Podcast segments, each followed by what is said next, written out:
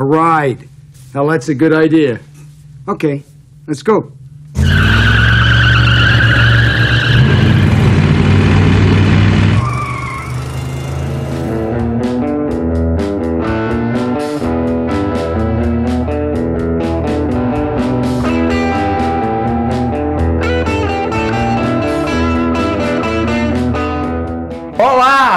Juventude perturbada da internet. Estou aqui eu, Juscelino Neco e meu amiguinho Joaquim Dantas para a nova temporada do Selvagem Podcast. Essa aqui é qual temporada, Joaquim? Essa é a quinta temporada, Juscelino. Essa é a temporada em que vamos explodir. Finalmente. Eu espero que não fisicamente. Mas essa aqui é a temporada que a gente tá fazendo a propaganda dela há longuíssimas quatro semanas. Exatamente. É a propaganda que eu venho prometendo aos ouvintes que vai ser a temporada com pedigree. Aham. E hoje a gente já começa com um diretor que eu não tenho nem culpa gravar isso aqui. e roupa muito menos. Essa temporada inteira vai ser gravada conosco nus. Exato. Porque não, não, não temos figurino para as sumidades que vamos falar aqui. Qual o diretor de hoje, Joaquim? O diretor de hoje é o rapazinho chamado David Lynch. Mas uma temporada que começa com David Lynch, você imagine onde isso vai parar. David Lynch também é uma figura carimbada aqui no nosso podcast, né? a Uhum. gente sempre fala dele. Normalmente eu falo mal. A gente tá sempre tangenciando ele, né? É, eu sempre tento evitar, porque o David Lynch é uma pessoa que me assusta muito. Como qualquer pessoa que já assistiu os filmes do David Lynch. Eu não sei se eu, eu gostaria muito de, de, de conhecer o David Lynch, mas não sei se era uma pessoa que eu gostaria de conviver. é um cara que tem uma vibe assim, como é que eu vou dizer? Muito, muito peculiar né? Então, nas temporadas passadas, Joaquim, esse, esse aqui é um filme. Qual, qual, aliás, qual o filme de hoje, Joaquim? Que a gente não falou ainda. Meu Deus. Hoje a gente, como você falou, né? A gente vai ver um filme do David Lynch e o filme que a gente vai comentar é Blue Velvet, Veludo Azul, do Lynch, de 86. Isso mesmo, né? No 86 trouxe ao mundo duas coisas maravilhosas: Veludo Azul e eu. duas coisas muito perturbadoras, diga-se de passagem. Então, ó, eu sempre. A gente sempre fala aqui do David Lynch, né? Acho que você é muito mais fã do Lynch do que eu. Né? Eu adoro Aham. o Lynch no sentido de que é muito bonito, né? Uhum. Uma- muito bom ter essa oportunidade de ter acesso à obra de um cara que nem esse. O David Lynch é, podia estar no dicionário assim, artista. Aham. Aí uma foto dele. Rapaz, uma vez você disse duas coisas assim, é, f- fora do ar, né? A gente tava. Eu lembro, inclusive, a gente tava no elevador trocando ideia, e aí você disse duas coisas. Uma, você disse assim, rapaz, Lynch provavelmente é o último artista do cinema. Tipo, é o, é o, é o, é o último, último artista no sentido. É o, é o artista ainda vivo, produzindo cinema, é o Lynch. E a outra coisa foi assim, não, David Lynch é um gênio. Eu não gosto de tudo que ele faz. Mas o cara tem que ser um gênio ainda tem que me agradar. Exatamente. Eu acho essa, essa definição exata. Mas é, não, o David Lynch tem filme dele, tem, tem aqueles últimos que ele, que ele fez, nada. O último, aliás, eu nem, nem tô. tô- é, os últimos que eu, na época que eu acompanhava o trabalho dele, né? Que é aquele Cidade dos Sonhos, é aquele que tem uns coelhos. Eu não É, sei muito é. bem o que é aquilo, não. né? Esse aí, Inland Empire, que é o último que ele fez, esse aí até eu que, que É. piro no Lynch, esse é difícil. É, é porque o, o Lynch, ele já começa pesado, né? Uhum. Como esse filme aqui, eu acho que é um ótimo exemplo pra isso. A gente vai falar de outras obras dele. Mas antes de tudo isso, Joaquim, finalmente você vai fazer valer seu salário. Uhum. E vai dar a sinopse desse filme aqui. Já antecipando, se você não viu esse filme, shame on you. Isso aqui é um filme essencial. Uhum. Vamos lá. Jeffrey é um universitário que retorna à sua cidadezinha do interior, Lumberton, quando seu pai sofre um terrível acidente. Um dia, caminhando descontraído pelo campo por trás das casas de cercas brancas e flores amarelas, ele encontra uma orelha decepada. Essa orelha vai sussurrar inúmeros mistérios, estranhos, labirínticos mistérios, sobre uma cantora aprisionada numa trama de sequestro e perversão e um gangster assustador, nascido da última gota de esperma e sangue que Édipo depositou no solo do inferno. Ao som de uma canção suave e ao toque do veludo azul. Ou, como diz aquele ditado, I'll fuck everything that moves!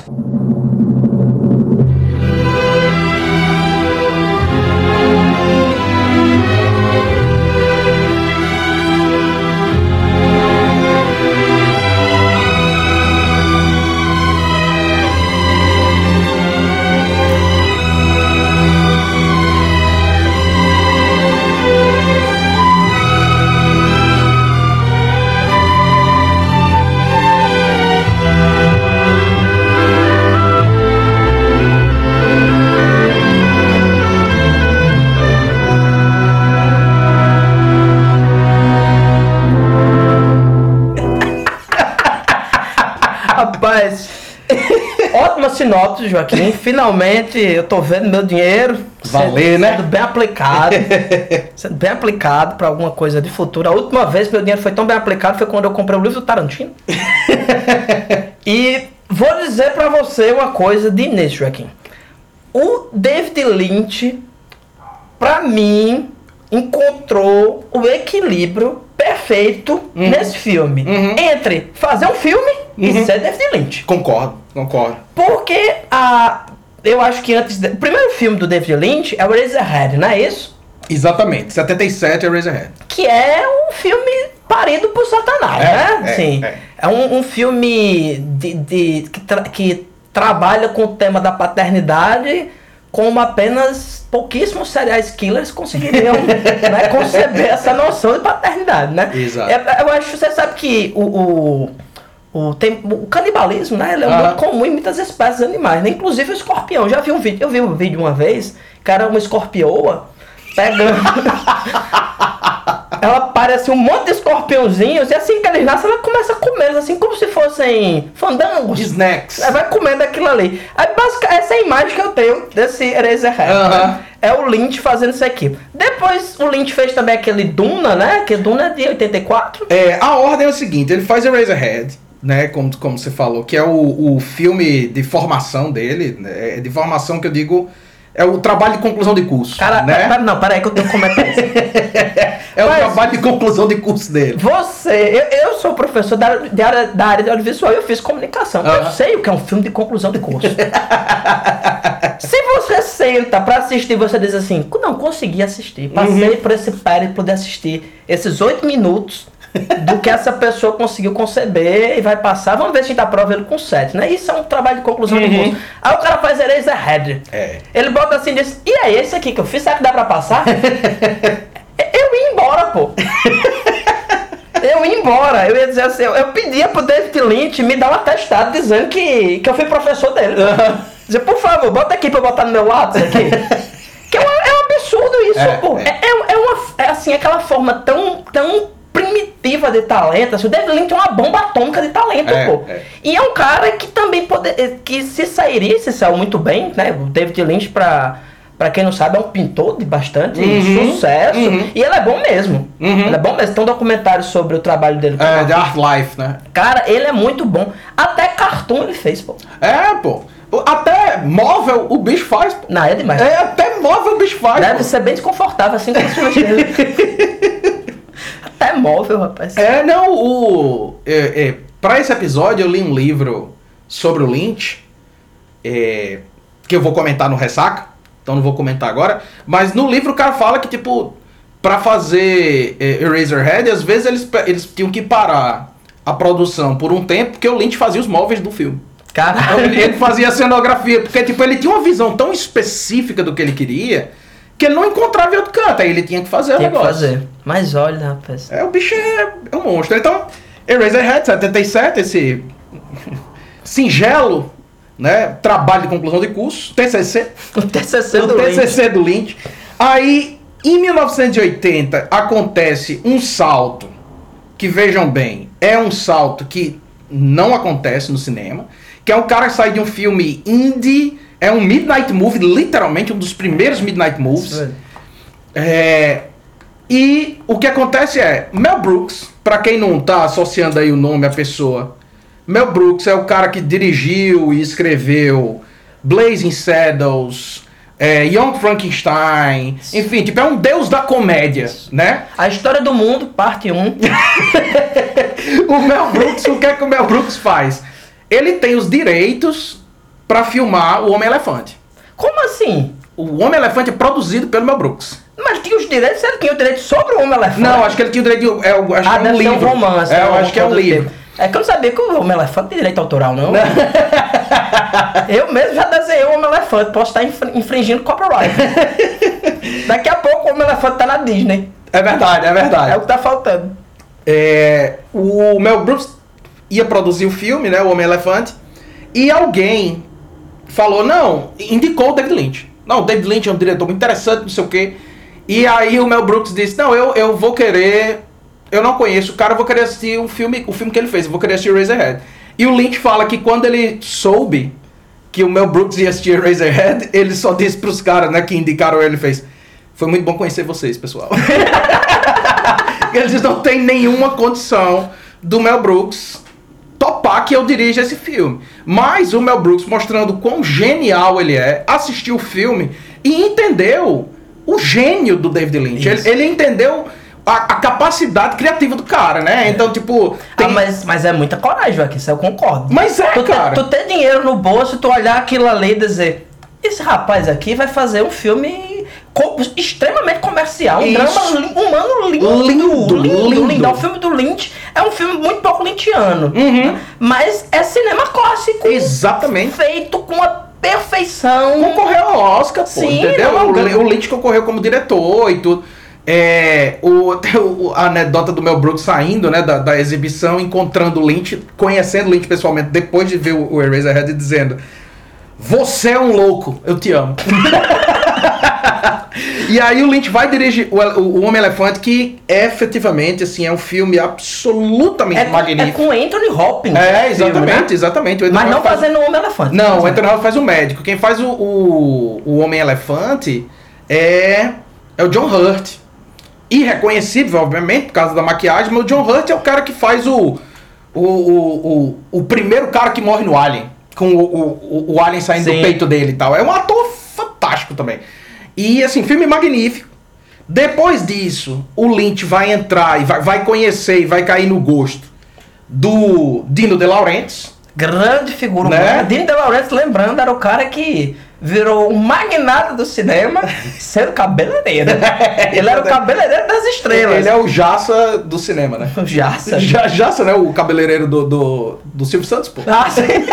É basicamente isso. Ele é o Jaça do cinema. Aí vê, vê só. Lynch faz Eraserhead, depois faz o Homem-Elefante.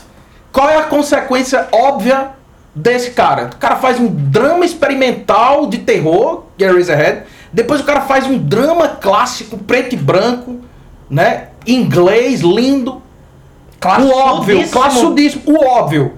Vamos botar na mão desse cara um filme multimilionário de ficção científica. É óbvio que é, Sim, a próxima coisa é É, essa. Cara, mas isso é a cara de Hollywood. Pô. Isso pra mim, isso pra mim é esquizofrenia de Hollywood. Vamos pegar esse cara e botar pra ele dirigir Duna. É, Isso é exatamente. porque tá de gênio, pô. Duna O que de, poderia dar errado? Duna de 1984, que o Dino que, que é, é famosamente um filme que é um- uma falha né, é- é financeira gigante.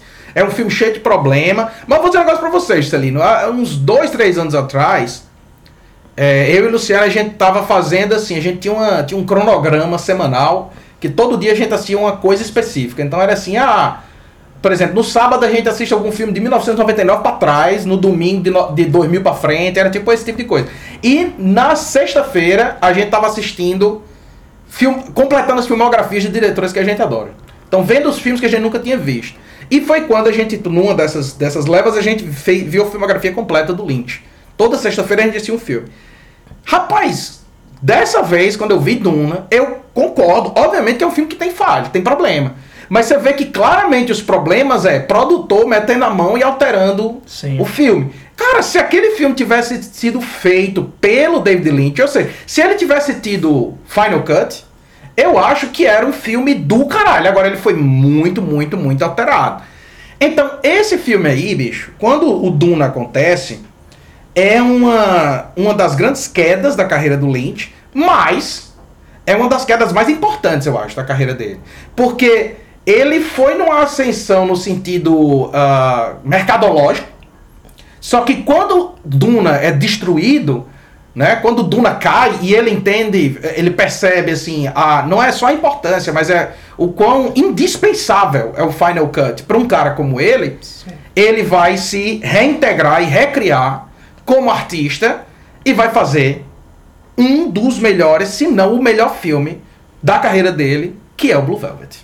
É, essa questão do Duna, tem até aquele esse documentário que eu já falei várias vezes, Esse documentário é do Jodor- caralho, é do do, caralho. Jodorowsky's Dune, né? Uhum. E tem um momento que o, que o Jodorowsky fala isso, né? Que ele conheceu o trabalho do Lynch e escutou a notícia que o Lynch ia fazer o Dune. Ele disse, pronto, acabou Fudeu. minha vida. É. Acabou minha vida. O único cara que poderia fazer o meu Duna é o David Lynch, né? Não, ele, fa- ele o, o Jodorowsky fala exatamente isso. Ele disse, ele vai fazer e ele vai fazer melhor que eu. Aham. Ele pode fazer melhor que eu. E os- tem essa cena que ele conta que os filhos dele levaram ele. ele não, não quero ir. Não, você tem que ver, nós somos guerreiros, vamos lá. né? Que o, o Jodorowsky fala que ele tinha o The Spiritual Warriors, né? Que montou pra fazer o filme dele. A cena que ele foi, é pouco a pouco, pouco a pouco, ele foi se recuperando, porque o filme era horrível, né? Exatamente. Mas o próprio, o próprio Jodorowsky admite, assim, ó, aquilo ali é claramente um filme de, é, de produtor. Isso, exatamente. Ele, fa- e ele fala desse jeito, o David Lynch é um grande artista, ele não ia Uhum. fazer aquele filme, Isso, certo? exatamente, exatamente. E de- o cara, o Dean De Laurentiis, é, é, o pessoal comenta muito sobre ele, assim. Ele chegava no set, dava pitaco, ele levava os filhos dele pra ver Uhum. os filmes, e às vezes mudava a partir da opinião de uma criança de 8 anos. É, é. Uma criança de 8 anos e David Lynch. Os dois a 80 quilômetros. É foda. É, foda. rapaz, é complicado. Mas o, o De Laurentiis, assim, vai é, também num movimento raro no, no, no cinema, vai olhar pro Lynch, né, ver o fracasso que foi Duna, e ainda assim vai produzir o próximo O filme próximo dele, filme, que é que é o, o Veludo Azul, né? Então a gente tem, a, na real, bicho, a gente tem a agradecer pela queda que foi Duna. Sim. Porque se Duna tivesse dado certo, provavelmente a gente não teria Veludo Azul. Provavelmente a gente não teria Lynch, né? Exatamente. Porque é, acho que tem pouquíssimas coisas que corrompem tanto um artista quanto sucesso. Uhum, uhum. Sabe? Se ele tivesse feito Duna, talvez ele tivesse dirigido o Batman. Talvez, exatamente. Sabe? Por que exatamente. não? Por que Exatamente. não? Botaram o Tim Burton pra dirigir Não, o Batman, o- que, um, o- que, é um, que é um- era um artista também fora do circuito. As coisas que o Tim Burton, óbvio que o David Lynch. Tim Burton é a versão pra criança dele, Isso, né? Vamos dizer isso. assim. Mas o- eh, são dois artistas que tinham uma visão muito específica e os caras botaram o Batman pra ele fazer. O Jorge Lucas ofereceu um dos Star Wars pro Lynch dirigir, pô. Entendeu? E, e Eu o, o eu queria terceiro, ver, né? eu o, queria o- ver. O, dos Ewoks e tal. Que o, o, o, o Lynch disse que assim. Começou a ficar desesperado, né? Quando o, o Jorge Lucas começou a explicar pra ele. Ele, o Lynch, eu já vi o Lynch dando entrevista dizendo isso. Ele, aí ele começou a falar de umas criaturinhas peluda pequena. Eu comecei a ficar preocupado. Eu perguntei se eu podia ir no banheiro. Fui no banheiro, liguei pro meu agente. Eu disse: Eu não posso fazer isso, não, pelo amor de Deus. Me tire dessa. Né? E ele disse que depois saiu e convenceu o Jorge Lucas. Esse é seu filme, cara. É você que tem que fazer. Eu não posso mexer na sua visão, entendeu? É o cínico. E aí ele faz, puta, Blue Velvet, assim, Veludo Azul é. É uma aberração, meu irmão. Tipo, é, é um filme. Fazia, fazia algum tempo, né? Como eu disse, um, um- nessa leva, dessa vez que a gente completou as filmografias, eu não assisti Blue Velvet, porque a gente tava completando. Então eu vi as coisas do Lynch que eu não, nunca tinha visto antes. Como Duna, por exemplo. Sim. É. Duna mesmo eu nunca vi, eu nunca, nunca, consegui, nunca consegui assistir todo. Eu, eu, eu consegui dar essa leva, porque a gente disse, não, vamos ver, vamos ver tudo. E aí a gente sentou e se forçou a assistir. Mas aí entrou, entrou na vibe mesmo. Mas, cara, fazia muitos anos que eu não assistia Veludo Azul e, bicho, eu não lembrava quão absurdamente genial esse filme é, velho. É demais, é demais. Não lembrava quão absurdamente genial esse filme. Cara, eu lembrava três coisas desse filme. Uma orelha, Uhum, a mulher cantando, Uhum. né, veludo azul, e o, o personagem do, do Frank... É Frank, Frank? Booth. Frank, Frank Booth, que é Dennis Hopper. uma delicadeza, assim, personagem. Don't you fucking look at me.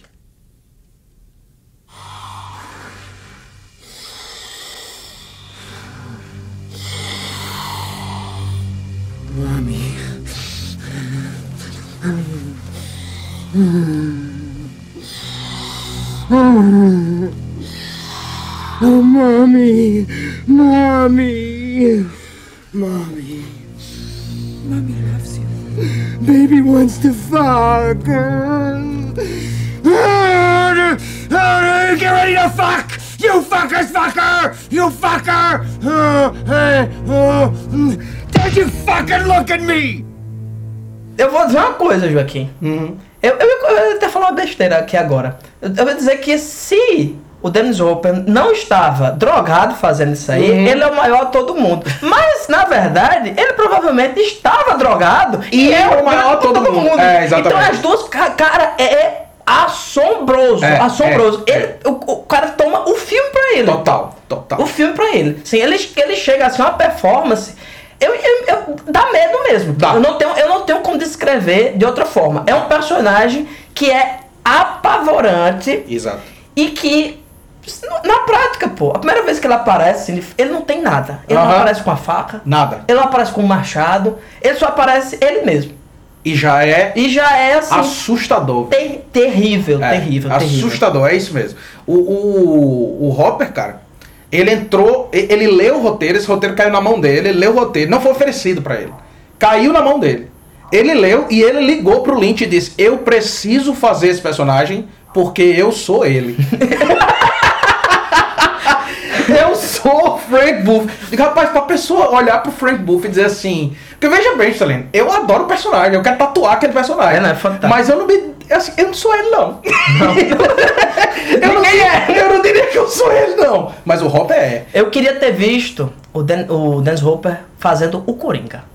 Caralho, aí, era, aí aí queria. era o inferno. Isso eu queria meu. ver. Aí era o inferno. É, Era, se, se a pessoa no lugar do, do, do Jack Nicholson. Jack Nicholson fosse o ali- aí sim, ali era, É. ali era do inferno. Mas sabe o que é? O Tim Burton não tinha condições de lidar com um homem desse, não. não, pô. tinha não. Tem que Não, ser o David Lynch, pô.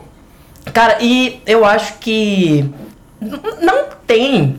Vamos dizer assim, tem a forma como o personagem é escrito, Uhum. né? Vou até depois a gente vai comentar mais sobre isso. Tem a forma como o personagem é escrito.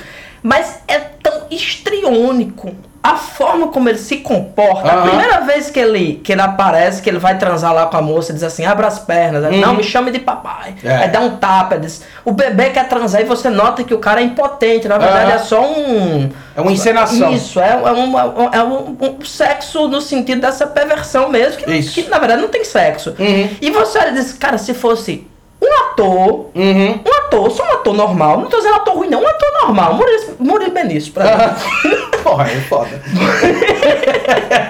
Murilo Benício é um bom ator, pô. Eu assisti um filme com ele aí que ele faz um vilão, Aham. o Animal Cordial, ele tá muito bem. É. Cara, mas pra tu, tu fazer aquilo ali convencendo, É, é. eu acho assim, quem faria era ele, o, o Robert De Niro faria, não Uhum. daquele jeito, mas ele, ele faria de alguma forma pra aquilo ali funcionar. Sim, sim, sim. Mas a concepção do personagem é o Robert, pô. É, é. Porque o que tá escrito ali, se você pensar assim em termos de texto, cara, pode ser uma coisa ridícula. Sim.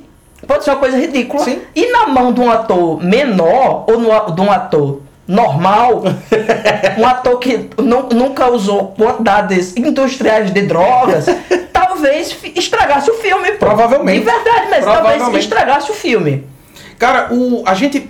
é, Você disse, tipo, precisamente assim, a gente lembra da, da cantora, a gente lembra da orelha, a gente lembra ah, da, da Laura Dern, né? Que faz a Sandy, na relação dela com o Jeffrey. Mas a primeira imagem, quando você pensa em, em- em- em veludo azul, é o Hopper. É o Hopper com, aquela, com aquele respirador, né, com aquele nebulizador que ele anda pendurado ali na, na perna, né? Aspirando ali. Bicho, o Hopper entra quase no meio do filme, pô.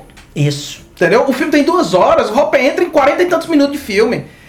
Depois que ele entra, o filme vira outra coisa, pô. E ele aparece em dois segmentos só, né? É. Tem um, um trecho que ele aparece, faz o sequestro lá do menino, tem, acontece aquelas coisas maravilhosas. Uhum. Depois ele aparece no final e é isso. É. Sabe? É isso. Não tem. E, e digo mais, né? Ele tem. Esse personagem ele tem a sua obsessão com as músicas, né? Aham. Que é Veludo Azul e depois tem outra música. Tem também, é, In Dreams, do, Isso. do, do Roy Orbison. Que ele pede também ou- outra performance maravilhosa, do. do, do, Sam Rockwell. do, do, do- Eu não sei explicar o que é aquilo. de forma politicamente correta. É, é, é, é um, um gay saído do cu de Satanás. Talvez seja essa forma. Que assim, de uma delicadeza, de uma finesse, né? E, Suave. E, quando ele- e quando. Isso que eu acho genial do Hopper Paul. Quando ele escuta as músicas, a interpretação que ele faz é infantil Uhum. A percepção que ele tem daquilo ali é de, de uma criança. Sim. Ele muda completamente o semblante dele. E dois segundos depois, Satanás já tá de volta. É, é, é, é impressionante, bicho. É impressionante. Eu sei que a gente tá, tipo, batendo nessa tecla, mas é porque, assim, é uma, é uma, é uma potência. De, de- de- esse, não só... É como você disse, assim, quando... Se você tirar... Se você tirasse o trecho dele chorando, escutando a música no, no bar, tirasse o trecho dele chorando, escutando a música do bar, só aquele trecho, e mostrasse pra uma pessoa que nunca viu esse filme não conhece nada, a pessoa diria, putz, é um personagem melodramático É. e tal, ele é um personagem emotivo, assim. E é, né? Agora, o cara sair daquilo ali pro demônio imediatamente depois. E, e outra coisa, que se passar, ele é assustador e hilário, pô. Ele é um personagem muito engraçado, Muito, bicho. muito a também. primeira vez que ele encontra lá com, com o Jeffrey, né? Quando ele tá saindo do apartamento da, da, da cantora, ele faz. E aí, vizinho? Eles trocam ideia, ele faz. Acho que a gente devia pra uma. Ia dar um, devia dar um rolé. Aí o bicho faz. Não, eu, eu não tô afim, não. Ele faz. Você não tá afim do que ele? Ele dá um rolé, o bicho. Dá um rolé, boa ideia.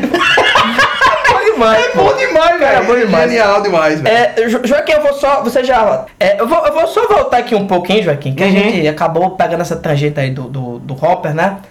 E acabou não explicando tão bem, eu acho, o que é o filme, né? Aham.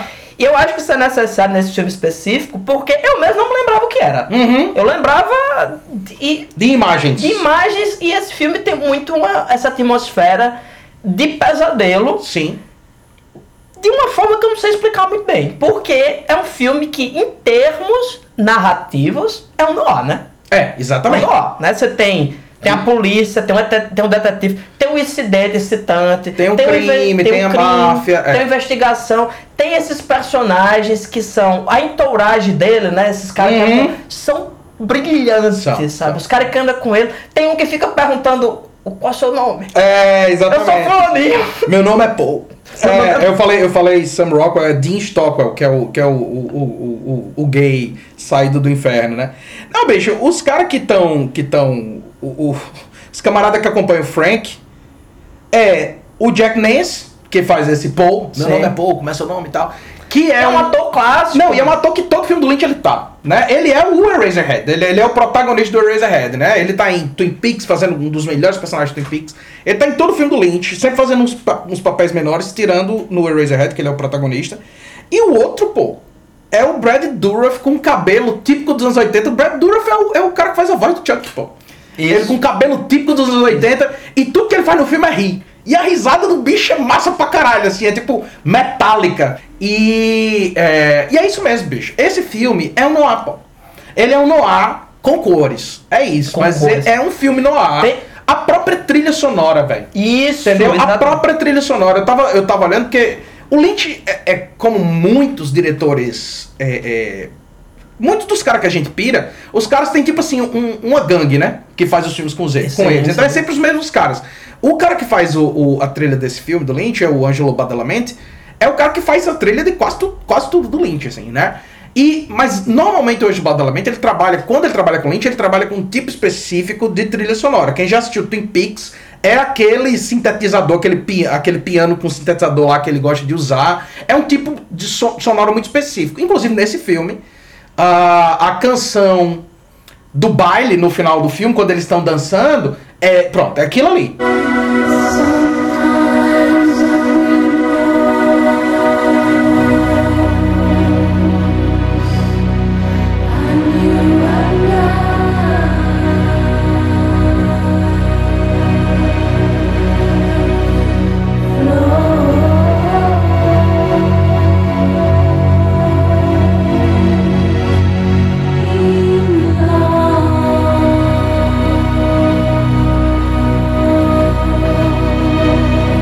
Julie Cruz cantando e o Ângelo Badalamenti fazendo os arranjos. É aquilo ali. Só que, nesse filme em particular, o Badalamenti ele consegue criar um equilíbrio entre Bernard Herrmann, que é o cara que compôs as trilhas de uma porrada de coisa do Hitchcock, certo? Tipo, um compositor tradicionalíssimo, assim, e as coisas do Lynch. Ele mistura aquela, aquela obsessão do Lynch com música pop dos anos 50, Isso. E, e é muito doido, porque era pra ser completamente esquizofrênico, Juscelino. Mas funciona. Mas funciona lindamente, pô. Lindamente. A- até a forma como o Lynch dirige esse filme é o noir 100%. 100%. Ó, ele por exemplo, ele vai mostrar o momento em que o personagem tá dentro da loja lá de Ferraz. Ele mostra a loja de fora. Uhum. Isso. Ou mostra a fachada da polícia. E Uhum. depois lá dentro. E depois, quando volta a cena, ele mostra a mesma fachada de novo. Uhum. Ele faz isso várias vezes ao longo do filme, que é uma coisa típica que a gente tinha lá no, no, no, no Noir, né? É uma estrutura clássica, né? Vo- Isso. vo- Você tá. Onde estamos? Exatamente o que eu ia dizer, assim, nesse filme você, Enquanto isso, você Saca? está completamente localizado o tempo inteiro. Completamente localizado, você sabe exatamente o que está acontecendo. Pode ser que, e o interessante é isso, até o Frank Booth entrar em cena, o filme ele é relativamente normal. Sim. Ele é relativamente normal. Tem a orelha decepada, beleza, mas é um crime. Ti- Tirando, obviamente, a, a cena de abertura. Né? A cena de abertura, que é uma cena estranhíssima, né? Você tem o, o caminhão de bombeiro passando em câmera lenta com o bombeiro acenando pra câmera, né? As crianças atravessando a rua. Aí o pai do, do, do, do, do Jeffrey tem um- um- uma parada cardíaca, sei lá que porra é, cai no chão. O bom que dá o pescoço dele. É, aí ele cai, aí o cachorro fica mordendo a água, né? Ele é uma E, cena. e, e aí você tem a imagem, é, isso que eu vou dizer agora, tipo, é, é batido, to- toda, toda análise que, que, que já falou sobre Blue Velvet fala dessa, desse elemento em particular, que assim, a, a, a primeira imagem que você vai ver em Blue Velvet é uma cerca branca com flores é, com rosas vermelhas e o céu azul, né? Que é, que é essa ideia da, do americano, né? Do, Isso, do- americana. Do sonho americano mesmo. e americana. E aí você, a câmera vai e começa a entrar na grama e mostrar que por baixo do sonho americano tem os insetos, Isso né? mesmo. Tem essa, essa selvageria que se esconde. Então você tem esse anúncio aí no começo do filme e até o Frank Booth entrar, tudo é relativamente normal. Claro, com algumas exceções, tipo o, o Jeffrey tá caminhando de noite na rua e tem um cara que assim é da largura de uma árvore com o menor cachorro do mundo, mundo. né? E aí você fica assim, qual a função desse cara aí? It's a strange world, isn't it? O mundo é estranho. É, essa, essa cena eu ia comentar também, né? Que ela. é, eu, eu acho muito interessante porque tá mostrando. Não, não, não é, é americana num sentido extremo. É o kit já. Isso, exatamente. É, sabe o que é que me, lem- me lembra? Outro, outro diretor que trabalha com o mesmo tema quando está fazendo filmes mais comerciais. Uhum. O John Waters. Uhum. John Waters, quando faz é, Serial Mom, Sim. ele faz isso. Sim. Ele faz isso, ele trabalha com essa estética, óbvio que, né, o, o John Waters, né, o papa do trash, né? O rei do kit, ele vai pra outro nível, né, Isso. Pra trabalhar isso aqui. Mas parece muito, assim, é muito artificial. Uhum. E quando ele vai entrando nessa grama, o que eu acho interessante é mostrar o seguinte, de que, olha, não precisa ser muito longe não. Não precisa ser ir, assim, não, não, o- o- essa violência, esse submundo, né? Porque é algo que dá a entender, né? Não tem muito contexto nesse sentido, mas é uma cidadezinha, é o cu do mundo aqui, Isso, né? exatamente. É, é, é É uma subúrbia total. Isso, Lamberton, é. é, Lam- Lambert é uma cidade de, de, de, é, De lenha. De lenha, né? É. Trabalha com, com lenhador, né? Tem uma parte que aparece, essa coisa toda. Que é uma coisa que vai voltar em Twin Peaks Exato, também, né? exato. É, muita gente fala que, é, não, o, o Veludo Azul é um prequel, né? Do, Uhum. do Twin Peaks. E é, É. no sentido metafórico, né? Isso, O exatamente. Lynch tá ali trabalhando esses temas. E eu acho incrível que ele mostra isso aí.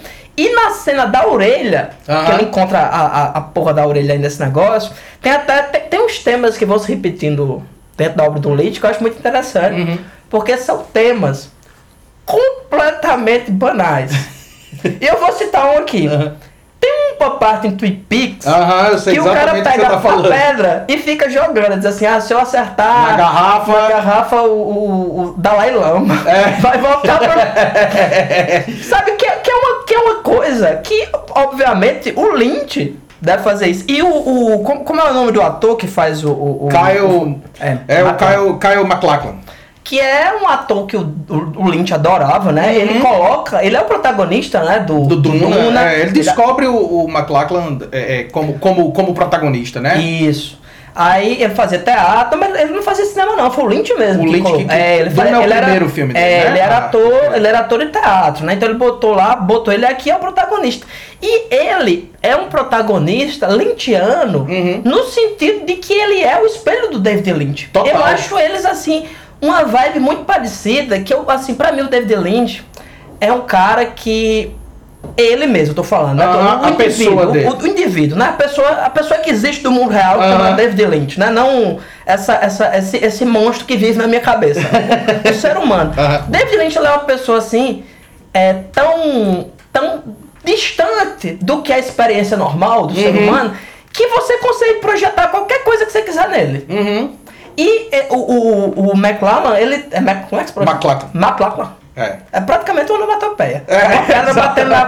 É, exato. McLachlan, né? Ele tem essa coisa de ser um ator que faz um- uma, uma interpretação muito reta, né? Ele, não, ele não tem muitos altos e baixos. Tá o mundo se acabando, ele levou uma surra, ele diz, não, não quero falar disso não. Tá tudo bem. Sabe, tá tudo bem. Bola pra frente, né? Enquanto os outros personagens, e isso eu acho que dá um contraste muito interessante no filme. Aham. Porque você tem um- outros personagens que são maiores do que a vida, Sim. sabe? Sim. O, o, o Hopper, a gente já falou da interpretação dela. Uhum. A Isabela Rossellini, né? Sim. Que também Tá- é tá uma. comendo o mundo. Sabe, é uma interpretação que ela faz, assim, com tanto níveis, né? Óbvio que, é uma que ela também tá fazendo uma caricatura Uhum. do que é uma, uma femme fatale, né? Sim. E eu acho interessante essa caricatura que, que, que, ela faz, porque a todo momento, isso, é- isso é interessante no filme, né, Joaquim? Porque é, quem assi- assistiu no ar Uhum. sabe o que, que a Femme Fatale faz, né? Sim. Ela vem pra lhe fuder, né? Uhum. E, você, e você imagina o tempo inteiro, eu não lembrava dos detalhes do Aham. filme, você imagina o tempo inteiro que o quê? Vai chegar o momento em que... Vai virar. Isso, essa trama vai virar e ela vai se tornar esse algoz, ou vai envolver ele em qualquer trama. E não, Uhum. e não, ela realmente tem um relacionamento. Vamos chamar de relacionamento? Seja lá o que for aquilo, João. Né? Que é uma das cenas mais interessantes que eu vi nos últimos tempos, né? Que Uhum. é aquela. Ele. Eles, eles começam a investigar. O que, o que acontece é o seguinte, né? Ele. Uma cidade muito pequena. O pai dele conhece um, um tenente lá, né? Um Isso. detetive, etc.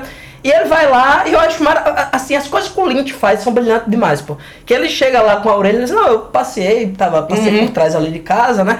Que é um ermo assim horroroso, sabe? Um ermo, é um, é um terreno baldio mesmo, É. é um ermo horroroso, ele vai lá pegar uma pedra pra jogar numa, numa lata, numa garrafa, não sei o quê. E encontra essa orelha, ele chega lá e encontrei ele uma, uma mano, eu gasto, é mesmo? Deixa eu olhar. Deixa eu ver, ela abre assim, realmente a orelha. Orelha. Como se nada fosse É. assim, sabe? É, é, Você imagina que ele tava dizendo assim, ah, isso é um, um boy, né? Ele tá Uhum. com essa história aqui, ele se assustou, encontrou, sei lá, um rato morto e achou Ah. que era uma orelha, né? Aí ele assim, não, realmente é uma orelha, vamos no legista. e ele leva o rapaz no legista. E os dois ficam lá, o que, que você pode dizer sobre essa orelha? Não, eu posso dizer se foi tirada, quando não sei o que. Cara, é, é- Ele coloca. se- assim, são tantas situações que se você pensar Uhum. em termos práticos, da lógica, do funcionamento da polícia, Ah. sabe? Não tem sentido nenhum. Sim. E a trama toda é justamente o quê? A filha do cara, né? A, a- que é a personagem da, da Laura Dern. Da Laura Dern, que é a Sandy Williams, né? Uhum. É, é, uma, é uma moça que tá no último ano de escola, né? Ele também é um rapaz jovem, né? Ele Isso, acabou ele, de. ele entrou na universidade, né? Isso, eles têm ba- basicamente a mesma idade, né? É, ele era jovem, inclusive, na época, eu fui até pesquisar, ele só tinha 26 anos. É porque nos anos 80 as pessoas eram meio.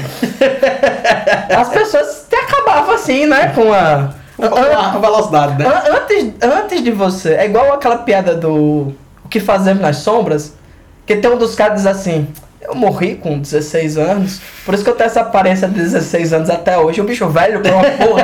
Assim, obviamente nessa época a vida era dura pra ele.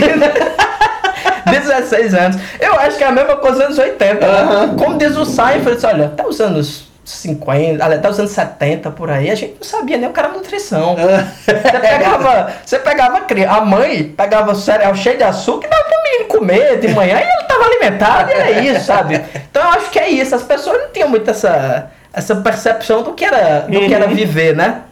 Então, é, tem, tem essa trama que eles vão investigando e o cara tem a brilhante ideia de entrar Na- no no apartamento. apartamento dela e quando ela escuta o barulho, Put your hands up! On your head! Do it! Get on your knees! Do it! What are you doing? Who are you? What's your name? What's your name? Jeffrey. Jeffrey what? Jeffrey, nothing. Give me your wallet! Give me your wallet!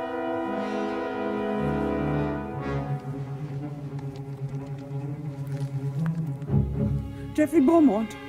What are you doing in my apartment, Jeffrey Beaumont? I wanted to see you. Are you kidding? Who sent you here? Nobody. I've seen you before. I sprayed your apartment. I took your key. I didn't mean to do anything except see you. What did you see tonight? Tell me.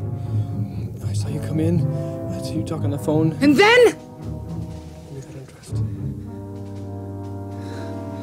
You sneak in girls' apartment to see them get undressed? No, never before this. Get undressed. I want to see you. Look, I'm sorry, just let me leave. No way! I want to see you get undressed! Ela é poucas ideias, veja aqui. A mulher é poucas ideias, assim, que ela pega uma faca e vai atrás. Quem é você? Você- Ah, ah, foi que você viu. Não, eu vi você trocando de roupa. E é, você gosta disso. Tira a roupa, filho. Tira a roupa agora. É. E fica e vai transar com o cara e você fica assim, rapaz, o que é isso? o que é que tá acontecendo? E aí você repara que tá poucos segundos justamente dessa aparição. Uhum. Mesmo, e, cara, é brilhante como o Lynch vai construindo essa narrativa e você vai percebendo essa essa essa distorção Sim, mesmo sim. dos personagens de uma forma assim muito discreta. Que você pega, por exemplo, o, o, o, o, o Frank, obviamente, é um, é um psicopata, né? Uma Aham. pessoa, né? O, o, o- entre os dodóis que existem no mundo, ele é o rei deles. É, exato. Mas a, a mulher também, né? A, a que canta o veludo azul, qual é o nome dela? No, no- da- o personagem da Isabela é. É Dorothy. Dorothy. Ela também não. Não é muito boa das ideias, É, não, exatamente. né? Dá, dá a entender, assim, que é como se ela tivesse ficado traumatizada com o, o, o processo de lidar com o Frank. Mas, assim, ela é uma pessoa completamente desregulada. Mas eu, eu não, não tenho essa percepção. Aham. Minha percepção é diferente. Eu acho que ela começou, obviamente, da especulação. Aham. Nada disso tem no filme. Nada, não, nada disso tem no filme. a gente nem sabe, inclusive, nada. A gente não sabe Nada, qual, nada. quem- qual é a relação do marido dela com o Frank, se o cara era mafioso ou não. Nem a gente não sabe de nada. Quem é esse menino? É. A criança que aparece aí de chapeuzinho, que ela guarda embaixo do. do- a foto do- da família embaixo do, do, Do sofá. sofá, né? É, a minha interpretação é que ela começou a se envolver com esse cara, né? Uhum. É, é, ele gosta da música, ele deve ter desenvolvido uma obsessão com ela. E saiu dos limites. Uhum. O- a impressão que eu tenho é essa. Mas também é um ser humano completamente despombalizado, É. assim como o próprio protagonista, né? Sim. Que é uma pessoa Não, bicho, tem, um- tem uma cena que, que quando ele vai propor né, a ideia de não, eu vou. Eu vou fingir que eu vou dedezar a casa dela lá e vou abrir uma janela pra eu entrar, não sei o quê. E logo depois, né? qua- Quase dá merda, mas vai dar certo. E logo depois ele diz, não, agora eu vou pra minha segunda parte do plano, não sei o quê. Aí acende, olha pra ele e faz. Mas por quê, pô? Tipo, por que, que você vai Sim, qual sentido fazer isso? Aí ele é porque eu tô no meio de um mistério. Aí ela diz, você gosta de mistério tanto assim? É, é uma pergunta tão honesta, bicho. É. É, tipo, é sério mesmo que tu, tu vai correr o risco de, no mínimo, ser preso. É, por, por mínimo, invadir a casa dos mínimo. outros. No mínimo ser preso. Porque até então a gente não sabia qu- quão perturbadora a história ia se tornar. Mas assim, Joaquim, tinha uma orelha. Isso Exatamente. era assim, eu vou, não vou mentir. é um índice. Eu não vou mentir. Eu encontrando a orelha, num lugar ermo, eu fazia assim, mas ainda bem que eu não vi nada. e embora, ir embora e foda-se, assim, o mundo. E o que me leva também a outra questão, o descaso. Uma orelha, Joaquim, Uhum. uma coisa facilmente né, descartada. Aham. Você podia cavar um buraco. Assim, com duas você passava o pé assim no chão e você enterrava a É, orelha. exatamente. O descaso da pessoa que deixa uma orelha. É. Assim, no ermo, assim, ah, foda-se. É, É, é mais- Isso aqui é minha. Né? É o que eu falei, é mais um índice da, da, da insanidade perversa do Frank, né? Tipo, ele é um cara tão. Tem, um- tem um, um momento, né, nessa. é, a, a impressão que eu tenho é a seguinte, tipo. Depo, aquele apartamento, o apartamento da, da Dorothy, é o portal do inferno. Tipo, você entra naquele apartamento ali É. e dali você pode ir pro inferno. É, podia ter a placa em cima, né? É. Abandonar esperando Isso, exatamente. você quer adentrar. É. Você entra ali, você vai, vai pro inferno. E aí eles vão pro Pussy Heaven, né? Que é o, o, o apartamento lá do, do gigolô, do gigolô gay maluco. Que todas as putas são gordas. São gordas e, e horrorosas. pô. É. E... E, tem um gordo, Joaquim, comendo macarrão, pô. e eu acho massa quando o gordo dá um, um balancinho de cabeça, tipo... Ah, é Frank. Ele, ele de novo. É tipo isso. a pessoa que tá tranquila comendo perto de Frank Buff, eu acho que é uma pessoa que Mas- já, já viu desgraça. Viu? Mais tranquilo é o dono da casa. Aham. Esse gigolô gay que entra assim, ah, Frank, é você. Eu adoro surpresas. que pessoa que adora surpresas. Que pessoa que adora que chegue um psicopata se- com várias pessoas. Um menino claramente sequestrado. Aham. Que vai lhe dar um burro nele a troco de coisa nenhuma. sabe? É, é, o- é um inferno mesmo. E tipo, nessa cena lá, né, quando eles estão indo embora, né, quando aceitação que eu, que eu trouxe, I will fuck everything that moves, logo depois que ele diz isso, ele literalmente desaparece. Tipo, a- a- tem um corte e fica só o cenário Isso. e o ator desaparece, né? Então, assim, o Frank, ele é uma... Ele é quase uma entidade mesmo, pô. Tipo, Sim. eu acho que ele é um demônio tão poderoso nesse mundo aí, que tipo assim, pra ele tanto faz, pô. A polícia nunca vai pegar ele. Se- tanto é que ele morre no apartamento. É tipo assim, não. Se o Frank tivesse sido emboscado fora do apartamento, fora desse lugar metafísico pra onde, pra onde eles vão, tinha dado nada, pô. Não, ele tinha tinha fugido. dado nada, ele tinha fugido, ele tinha sido alvejado, tinha dado nada. Só que ele tem, para ele ser morto, ele tem que ser morto no terreno dele. É basicamente é quase Fred Krueger. É, exatamente, pô, Tem exatamente. que ir pros mundos dos sonhos pra matar o, o Frank Buff. Rapaz, inclusive é uma. É um double feature massa doido. O cara assiste Blue Velvet e, e- e A Hora do Pesadelo, porque são quase do mesmo, do mesmo ano, né? Tipo, é, é nessa, é, é nesse período É, mesmo aí que, que o, o A Hora do Pesadelo sai. Então, assim, o, eu acho que é isso, bicho. É mais um índice do poder gigantesco, né? de- dessa monstruosidade que é o Frank Buff, assim.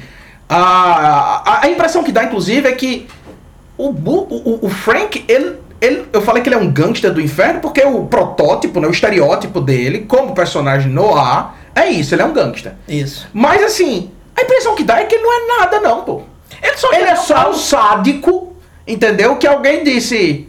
Ei, pô, se a gente falar com aquele doido ali e disser assim, ei, pô, vai ali arrancar a orelha de fulano, ele vai lá e arranca por, por vontade própria, por curtição. Ele só, ele só achou um ramo. É só isso, sabe? Me- sabe o que me lembra? Me lembra. Eu tava lendo aquele livro sobre serial killers que saiu pela Dark Side. E no- tem uma passagem lá que o cara fala, ele diz, olha, a melhor coisa, assim, pra muitos. Tem muito serial killer que nunca foi pego e nunca foi ou foi descoberto como serial killer muito tempo depois. Porque o cara era militar, o cara era soldado. Então o cara foi pra guerra. Rapaz, é a melhor coisa do mundo pro serial killer ir pra Sim, guerra, é. velho. Porque você vai matar, você, você vai satisfazer sua perversão e você ainda vai ganhar uma medalha por causa disso. Você ainda Você vai ainda- ser louvado. Você é um herói. Exatamente, você ainda vai ser louvado. O Frank Buff é o cara que achou o ramo pra ele. Ele disse, peraí, e dá pra viver de ser cruel? Que é outra coisa que você falou desse livro aí, do Serial Killer, eu também já Uhum. li, né? Como poderia imaginar. Quem diria? É, uma, uma das características do, do serial killer é que ele tem, é, que ele chama, acho que é pluralidade criminal. Uhum. O cara ele tem essa, essa é, é, compulsão por matar, mas ele rouba a pessoa também. Ele, Uhum. normalmente é envolvido com várias outras atividades. É, esse estereótipo que a gente tem é um tipo de serial killer. Que é Aham. esse serial killer que ele chama de metódico. Sim. Que é o cara que cria uma fachada que ele, ele olha assim e diz, não, para eu poder fazer o que eu quero fazer impunemente, eu tenho que fazer de conta que eu sou uma pessoa. Uhum. Né? Tem até muitos, muitos estudos na área da, da psiquiatria que dizem que o funcionamento do, da mente do serial killer, ele é praticamente um não humano. Uhum. Não tem traços, se você pensar todos os traços que, que, que denotam que você é uma pessoa, Aham. ele não tem. Ele não tem, ele é quase, ele é o demônio mesmo. Aham. Ele, ele é o, o no- nosso querido Frank, né? Essa, É. essa pessoa carismática. É- E o pior é que ele é carismático mesmo. Now, now it's dark, né? Ele é o, ele é a sombra mesmo, assim, né? E, e, e o que eu acho massa, assim, que o, o Frank, bicho, assim, na boa, eu, eu ia até falar, rapaz, Juscelino, você que, que é o psico do podcast, veja bem, não tô dizendo que você é psico porque você é psicótico, nem psicopata, não. Tô dizendo que você é o psico porque você é o cara que entende de teoria psicanalítica, Juscelino. Ah, Se sim. acalma. Ah, menos né? mal. Você é o cara que entende de teoria psicanalítica do negócio. É muito. É, é, é quase uma muleta, assim, pensar nesse filme em termos de, de tipo, discussões da psicanálise, né? Porque O Frank, ele é, ele é assim, uma personificação da, da- do, do Édipo. Né? Ele é, é essa obsessão do, do daddy, do mommy e do baby, né? Tipo, Isso. e me lembrou muito, assim, tipo, a, a- a exemplificação clara de uma ideia, né? Que o, quando o Aristóteles. O Aristóteles, quando ele está falando sobre tragédia, ele vai dizer que, olha, o, a história do Édipo é trágica pela maneira como ela é contada. Porque se você soubesse da, do, se você soubesse o que acontece antes, ou seja, se você soubesse o que o Édipo está fazendo, você não, não seria trágico, seria você teria aversão.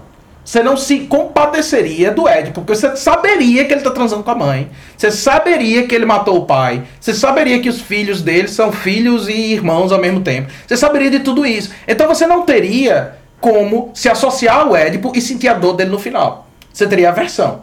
A tragédia consiste então em não contar o começo. Como você não conta o começo, você, o, o- você se, se identifica com o personagem e cai junto com ele. A queda dele lhe toca emocionalmente. O Frank é o Édipo. E ele não é só o Édipo que causa aversão. Porque é pior que isso. O Frank é o Édipo que sabe que é o Édipo.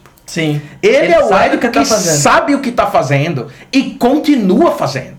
Então, assim, é de uma perversão, sabe, é, é profunda, bicho. Profunda, isso mesmo. Profunda, né? Ele, ele sabe o que ele tá fazendo. É, eu tenho também. Ele, ele sai do caminho dele pra encenar a cena de que ele é o bebê fudendo a mãe.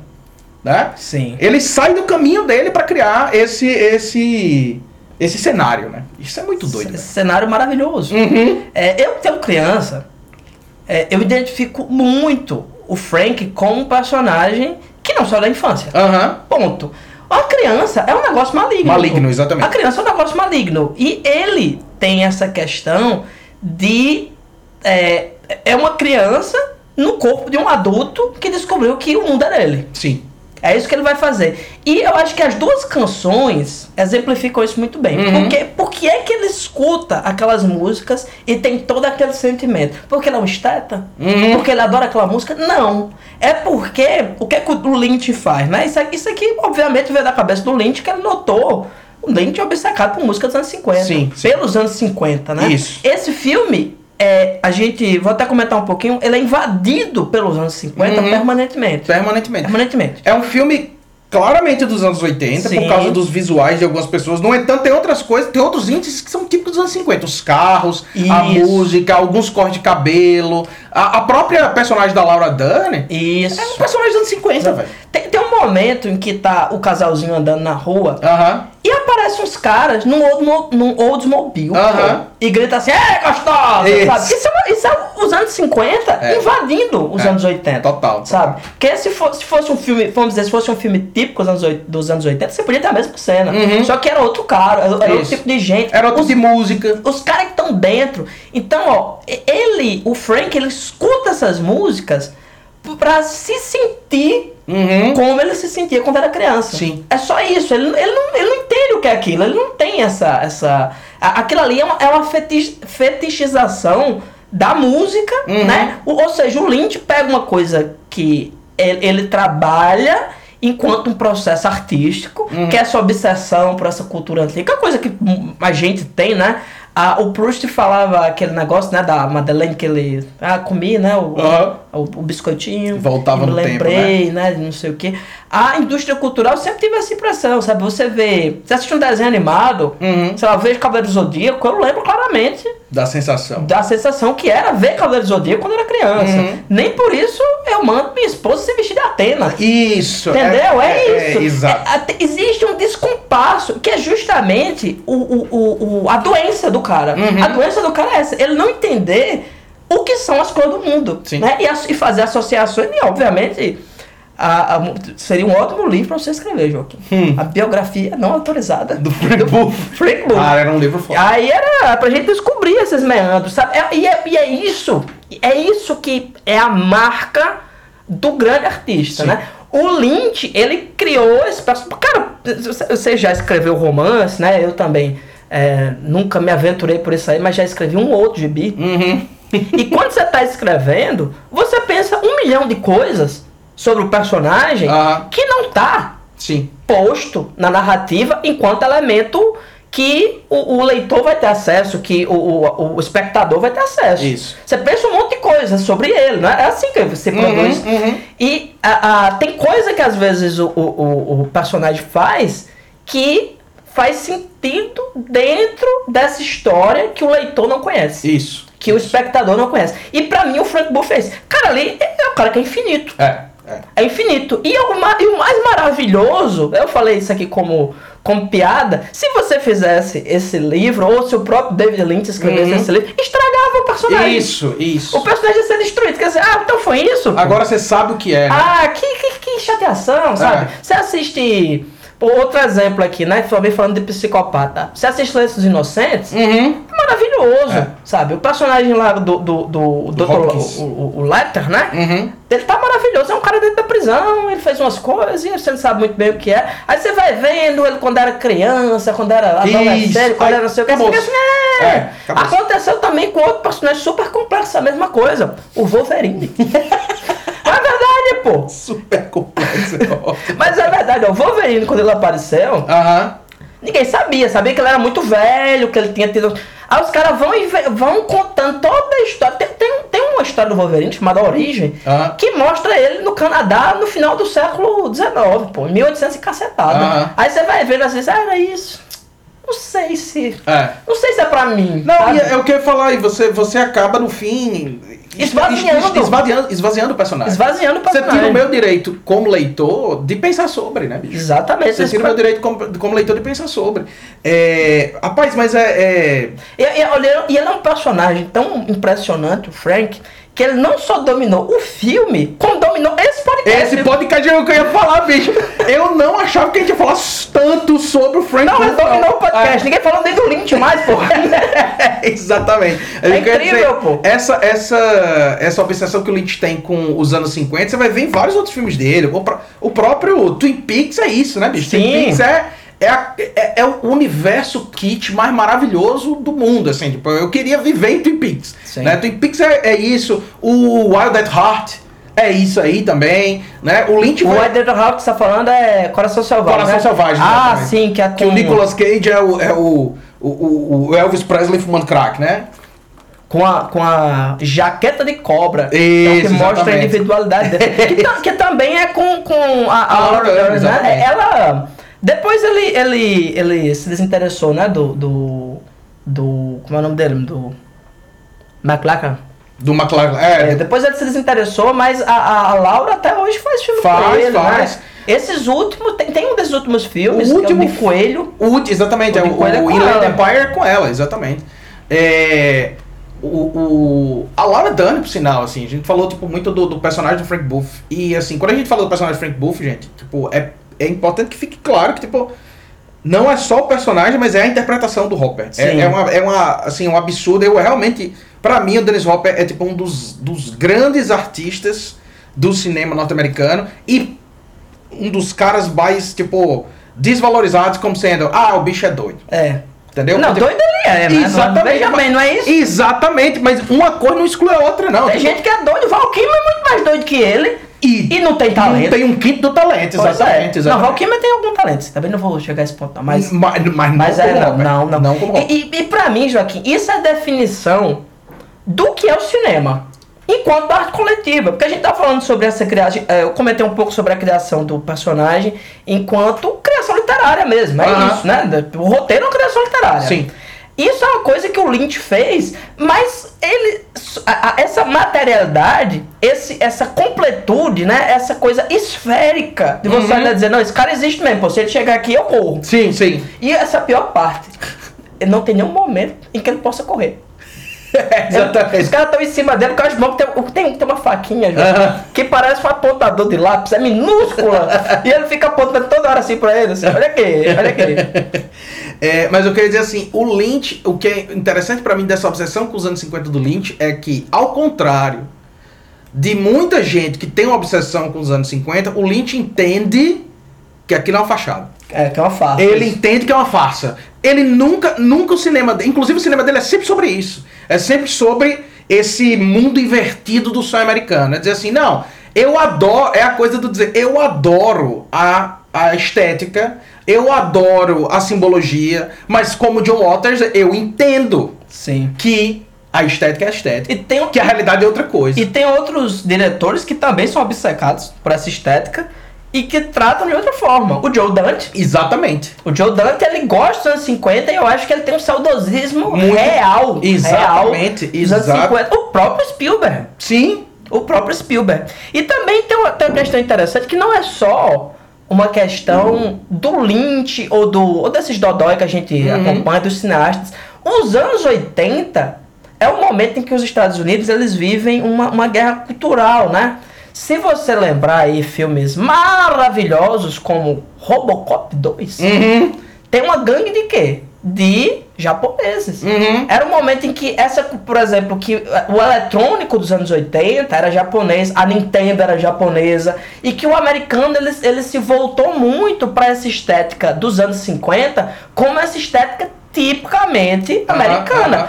Não, aliás, não só. Eu tô falando do japonês porque é uma, foi uma, uma coisa muito específica, né? Mas é também um momento em que, sei lá, David Bowie, Uhum. sabe, essa cultura europeia, que isso não tinha muita penetração nos Estados Unidos. Sim. Os Estados Unidos sempre foi muito fechado em torno de si. Sempre foi, sei lá, o Elvis, o, Isso. Uhum. sabe, ah, o country, sabe? Você pega um cara como Bowie que é errado das ideias até onde dá, né? E vem falando de, de- de- do- da, da Odisseia Espacial, né? Aham. dessa, dessa geração de cola. Então é um momento em que ah, ah, tem muito filme dos anos 80 que se passa nos anos 50. Aham. Tem aquele um outro clássico, Porks. Uhum. Porks é um filme do- dos anos. Outra coisa, a teve uma época que o Diner acabou. Uhum. Nos anos 70 não tem Diner. É, pode crer. Anos 70 não tem Diner. Nos anos 60 não tem muito Diner. E nos anos 80 ele volta com a mesma estética. Não, a- a- Aqui no Brasil tem coisa com, com essa estética dos fifs, sanduicheria, essas merda. Tô É isso aí, Fala, bicho. tô falando disso agora, tipo, bicho, o filme que melhor exemplifica isso, De Volta pro Futuro, pô.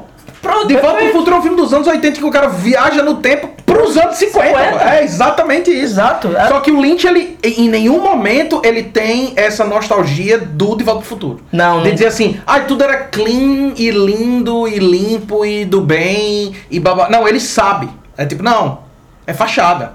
É kit. É o- mentira. exatamente, porque pra mim o lance do kit é dizer assim, não, pô, eu sei que é fachada. Eu sei, é tipo. Mas eu gosto. Ih, mas é massa, entendeu? Mas tipo, eu adoro Flamingo. Por mim, Sim. minha casa tinha uma ruma de Flamingo e tal. Nunca vi um no mundo, no mundo real. Mas é essa essa é, iconografia. É essa a questão. É essa iconografia que, que, que é interessante, mano. É, o, que, que próprio, o próprio clássico do, do nosso padrinho, né, o John Waters, Uhum. eu, eu vou inclusive mandar uma carta pro John Waters Aham. pedindo que ele abençoe nosso podcast.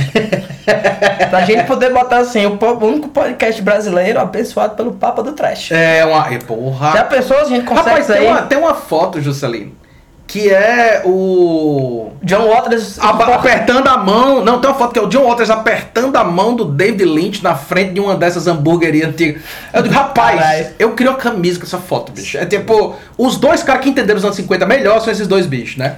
A, a, a personagem da, da Laura Dern, né? a- Uhum. A, Cindy Williams, ela tem um negócio muito interessante, cara. A primeira vez que ela aparece é genial. Brilhante. É genial como o Lynch ele consegue. Cara, tu já viu essa cena um milhão de vezes. Uhum. Vai chegar o interesse romântico. Ela tá na sombra, ela vem. Só que quando você tá no noir, você tem a sombra, a escuridão, aquela luz forte, não sei o que. Tá um escuro, um breu que tu não vê Breu nada, total. uma árvore ali. Aí ela vem. E quando ela. Tem, tem uma luz mesmo ali, um refletor no chão. Aham. Então não tem transição. É. Né? É, co- é como se, se as nuances não fossem mais tão claras. Né? Isso. Ela chega e quando ela chega, ela tá inteira rosa. Uhum. né? A roupa dela é rosa, deram uma maquiada nela, ela tá. Ela, é é uma buceta parecendo. Pode crer. Simbolicamente Pode é isso. crer, pode crer. E ela sempre. Ela só tem um momento no filme que ela tá usando um azul bem clarinho. Aham. Depois, nas outras partes, ela tá sempre. De rosa. de Rosa, claro. E tem um- essa coisa da subversão do- das suas expectativas. Cara, Uhum. tem, tem umas- uma parte que é maravilhosa, pô. Que. Ah, o que acontece, né? O nosso protagonista, né? O, Jeffrey. Jeffrey. ele transa, né, com essa. ou, ou alguma coisa muito parecida com sexo, envolvendo bufetões, né? Mas enfim, ele tem esse relacionamento e ela parece gostar mesmo dele, né? Ela parece gostar de todo mundo, menos do próprio marido. Resumindo, é isso. Basicamente, me- é porque também a pessoa. E o- tem uma parte que o Frank faz assim. É, é, você liga aí, né? Porque a gente tá com o Van Gogh, meu amigo. É. E outra, Joaquim. Ele diz, "Con- le- continue viva pelo Van Gogh. É genial E, demais. e- e outra, viu, Joaquim? O legista disse que a orelha foi cortada com uma tesoura. Tesoura. Ou seja, é uma faca para cortar de uma vez. Não, ele foi cortando É. aquilo ali. Sabe? É um desses. Porque assim, tu vai cortar a orelha de uma pessoa com uma faca, talvez tu consiga, assim, tu vai de uma vez. Agora tu vai com uma tesoura e diz, não, tá bom, pô, deixa pra lá. Só esquece, solta, pô, solta isso É, aí, é, é. vai pra casa, vai, deixa pra lá, vai pra No meio do processo ele diz, é por que mesmo Pra quê? Pra que, que, eu tô, que que eu tô fazendo com minha vida, né? Então, ó, tem a cena que eles vão no, no- numa festa, coisa bem, bem típica, assim, né? Dos anos 80, aí ele vai lá, dança com ela, tem esse, esse momento ah, ah, bem, bem cotidiano, né? Bem corriqueiro. E quando ele sai, eles começam a ser perseguidos. Aí o cara diz, ah, o Frank, ai meu Deus do céu, ai meu Deus do céu. Aí tem uma parte que ela olha assim, diz, não, pô, é meu, meu ex-namorado. Aí o cara fala, ufa, Ufa, é, exatamente. Aí sai três adolescentes, jogador de, de, de futebol americano, cada um do tamanho de uma parede. E o cara tá assim, não, pô, tá tudo bem. é maravilhoso. E o cara assim, eu pensei, eu pensei que era um cara de 1,60m, pô. Mas é só quatro trogloditas. Eu Tá, tá tudo bem, pô. O cara sabe que no máximo ele vai levar um murro, dois gritos, um tapa. E acabou-se. E acabou. É. Aí e, a- e a moça aparece na, na hora, né? A personagem da- Ah. da, da Isabela Rossellini, né? Nua, toda espancada. Aí o cara olha assim, diz, é sua mãe, quando ele vê o que é. "É, desculpa, Desculpa aí, pô. Ou seja, é, é isso aí ele tá mostrando. O, o cara tá puto, pô. Aham. né? O- e o cara efetivamente furou o olho dele. Né? Isso, isso, Começou isso, ali. Isso, isso aí ninguém pode negar, né? No- nosso personagem é muito dúbio.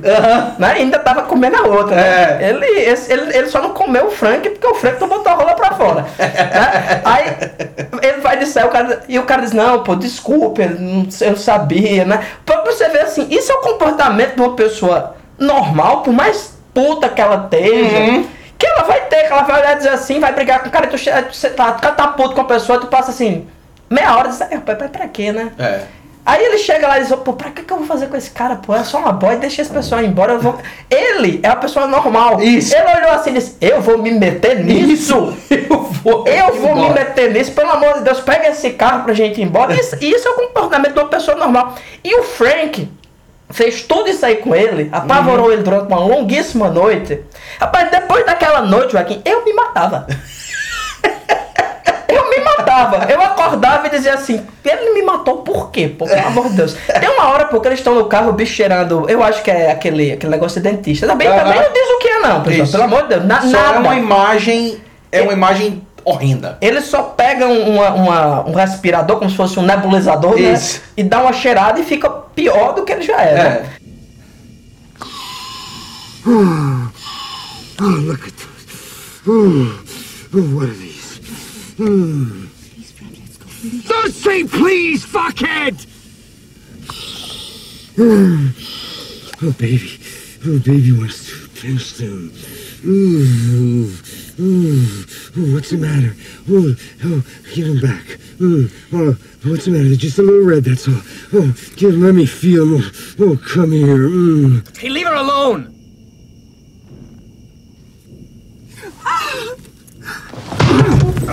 Damn.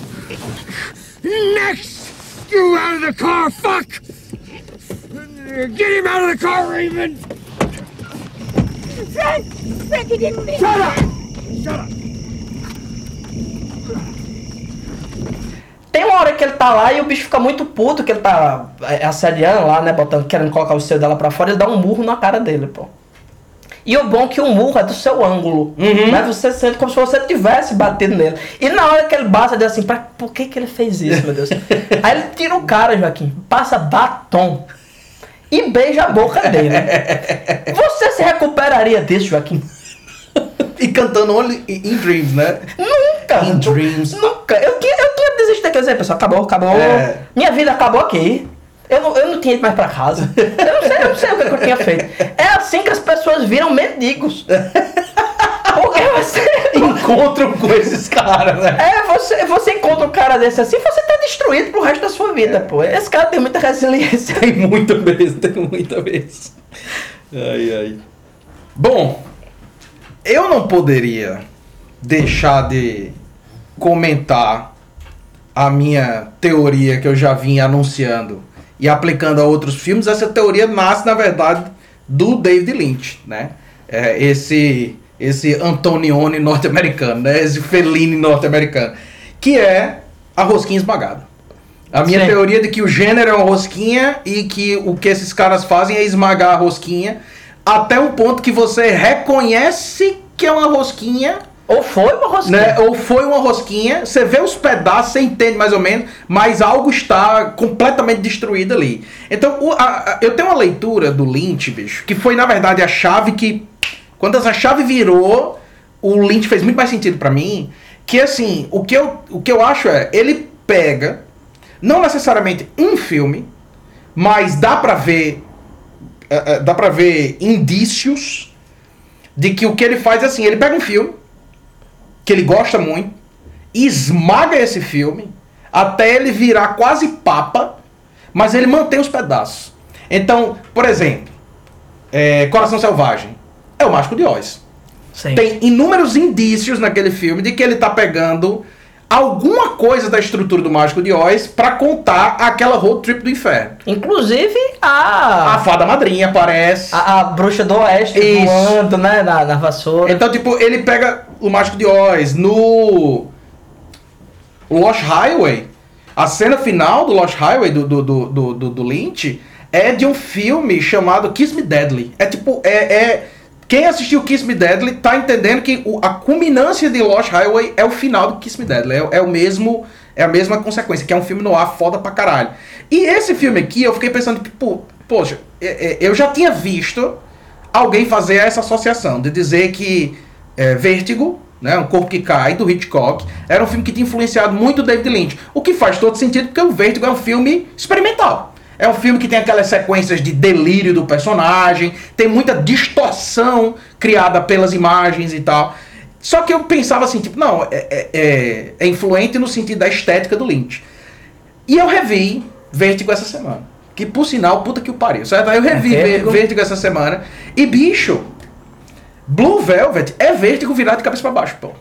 Tem vários elementos. Bom, vou começar, como eu já falei, da trilha sonora. Do, do- a- se você pegar a trilha do Bernard Herrmann, como o filme começa, é uma trilha do Hitchcock, pô. É uma trilha de filme do Hitchcock. Quando abre Blue Velvet e começa a tocar a música, é, é uma trilha do Hitchcock, né? Com aquelas pitadas do Lynch. Mas qual é o, o núcleo narrativo? Né? Para quem não lembra, Vértigo é sobre um personagem do James Stewart, que é o Scotty, que é um, um era um policial, né, um detetive que sai da polícia porque ele tem vertigem, né? Ele tem medo de altura, tem vertigem, e aí ele precisa sair da polícia, mas ele é contratado por um amigo dele do passado para seguir a esposa. Não porque ele acha que a esposa tá traindo nem nada, porque ele diz que a esposa tá sendo possuída por um espírito. E aí o Scott vai seguindo essa mulher, acaba se apaixonando por ela, que é a Madeline. É, é Madeline. Se apaixona por ela, a mulher morre. Num, num- numa cena em que ela, possuída por esse espírito, sobe numa, numa torre de uma igreja. E o Scott corre atrás dela, mas como ele tem vertigem, ele não consegue chegar até o topo, ela, ela morre. E aí ele fica, enlouquece e depois fica obcecado por essa mulher, né? Obcecado. Tem uma parte do filme que ele vai em vários lugares que ela tá, não sei o quê e que ela, onde ele esteve com ela. E um dia ele encontra uma mulher que é igualzinha a ela, só que o cabelo é diferente. Mas é igualzinha a ela. Aí ele passa a obsessão dele para essa, essa, essa outra figura. E além da Madeline, que é essa mulher por quem o Scott se torna obcecado, tem a Mid. Mid é a o, o- a mulher que é apaixonada pelo Scott, mas que o Scott não quer nada com ela, porque ela é tipo a segurança. Enquanto a Madeline tem um mistério ao redor dela, ela é, é essencialmente perigosa, né? O, a Mid não, a Mid é a segurança. E o Scott não tem interesse na Mid, mas ele tem interesse em manter ela por perto. Enquanto ele vai se apaixonando pela, pela Madeline. Aí você tem o, o Lynch. O Lynch centra a história dele ao redor de um, de um personagem, Jeffrey, e como ele se relaciona com duas mulheres. A Sandy, que é a imagem plena da segurança, e ele fica mantendo ela ali por perto, você nota que ele tem um interesse por ela. No entanto, ao mesmo tempo, ele se relaciona com a Dorothy, que é a imagem do perigo, né? Que é, inclusive, se você pensar. E bota perigo. É, exatamente. Inclusive, se você pensar no sentido da possessão, do vértigo, da ideia de que a mulher está sendo possuída por um espírito e tudo mais, você consegue ver esse ícone na maneira como a Dorothy se comporta. É mesmo. É como se ela tivesse possuída. Em alguns Em momentos- alguns momentos ela tá possuída. Depois ela volta a ser ela, e em outros momentos ela tá possuída, né? Eu achava que era tesão isso. Mas, mas pode ser também. então você tem. Você já tem esse símbolo aí, né? Dessas mulheres duplicadas. Inclusive, esse símbolo vai reaparecer de uma maneira muito mais é, categórica mesmo. Na, na, na mulher que, que, que tem um, um, um gêmeo dela, que é outra, em. Você vai ver isso em Mulholland Drive, que é, que é a Cidade dos Sonhos. Justamente isso. Você tem duas mulheres, que uma é a- o clone da outra e tal, enfim. É, esse ícone tá presente aí, dessa, essa duplicidade entre a femme fatal, ou a mulher perigosa, e a mulher que é a segurança. Inclusive, ah, felizmente, Hitchcock, que é outro gênio, felizmente, cortou o final alternativo de Vértigo. Pra quem não lembra, o Vértigo acaba com.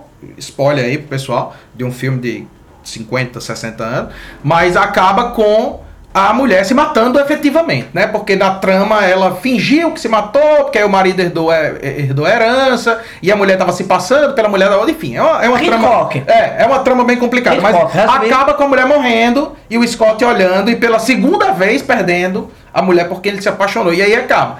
Mas o final alternativo é ele, era o Scott, voltando pro apartamento da Midge e eles dois lá, ele tomando um uísque em silêncio e ela em pé do lado dele, sugerindo que no fim eles vão ficar juntos. Mas é um ficar juntos que é completamente artificial. É dizer assim, não, eu vou ficar com você porque é seguro ficar com você. O que emula muito o final de Veludo Azul. Porque no fim de Veludo Azul, quando ele fica com, com a Sandy, é muito claramente tipo, um compromisso de dizer assim: é mais confortável viver nesse mundo aqui, é mais fácil viver nesse mundo aqui do que adentrar aquele inferno lá e conviver com aquela outra realidade. Tanto é que a imagem final do, do, do filme, né, que é o, o, o pássaro com o inseto na Isso. boca, né? É, o, o pássaro é claramente artificial. Tipo, é, é- é- e- e eu li o livro, né? E o cara fala que tipo, é um pássaro empalhado. Que o Lynch, tipo, mandou transformar em marionete pra poder fazer aquela cena lá. Porque ele queria que não fosse um pássaro de verdade. E não queria que fosse um pássaro mecânico. Ele queria aquilo ali. Que é pra você ter essa imagem perturbadora de uma coisa que é real, É, é bem estranho mesmo. entendeu? Que, que é, é real, mas tá morta, mas tá agindo como se estivesse vivo. Né? Que é como se a gente estivesse vendo o índice final de dizer assim: o final desse filme é falso. E é até uma parte que ela fala de um sonho que ela teve. Né? Isso. E, o sonho, e no sonho, esse, esse passarinho, ele representa, que eu não vou lembrar o nome desse Uhum. bicho, ele representa o amor, né? Isso. O amor retornando. E o amor retorna com um cadáver. É, não é isso? exato. Ou seja, esse amor, essa vida que ele vai viver, é o que eu também faria. Frente Frente a outra possibilidade. a outra possibilidade, né? E a moça fica lá com, com a criança, né? Uhum. Termina o menino finalmente aparecendo. Que era outra coisa que eu fiquei o tempo inteiro me perguntando se esse menino existia. E- mas Eu tava esperando abrir uma porta e ser um urso de pelúcia. Não, não, abrir a porta Um anão. e ser o, o, o, o filho do Eraserhead. Pode ser também, não, não duvidava não. Mas então, essa É porque o Lynch disse, eu vou até aqui. É, essa pra mim é a grande questão, que é a seguinte, é aquele o final desse filme é uma é uma é um comentário sobre o falso final feliz dos filmes dos anos 50, entendeu? É dizer assim, tudo de repente se resolve Sim. e fica tudo bem, né? Então, pense nisso, bicho, dos últimos cinco minutos desse filme dá tudo certo. Tudo, resolve. Frank morre, o menino volta, o a polícia, o, o pai da menina que você tinha, eu tinha certeza absoluta que ele tava macumundado. Não, era um policial honesto. Exato. E não, e o, o Eu Jeffrey. fiquei revoltado O. Jeffrey é completamente inocentado de qualquer coisa, Sim, né? não, Tipo tá assim, certo. não, tá tudo ok. tá tudo tranquilo.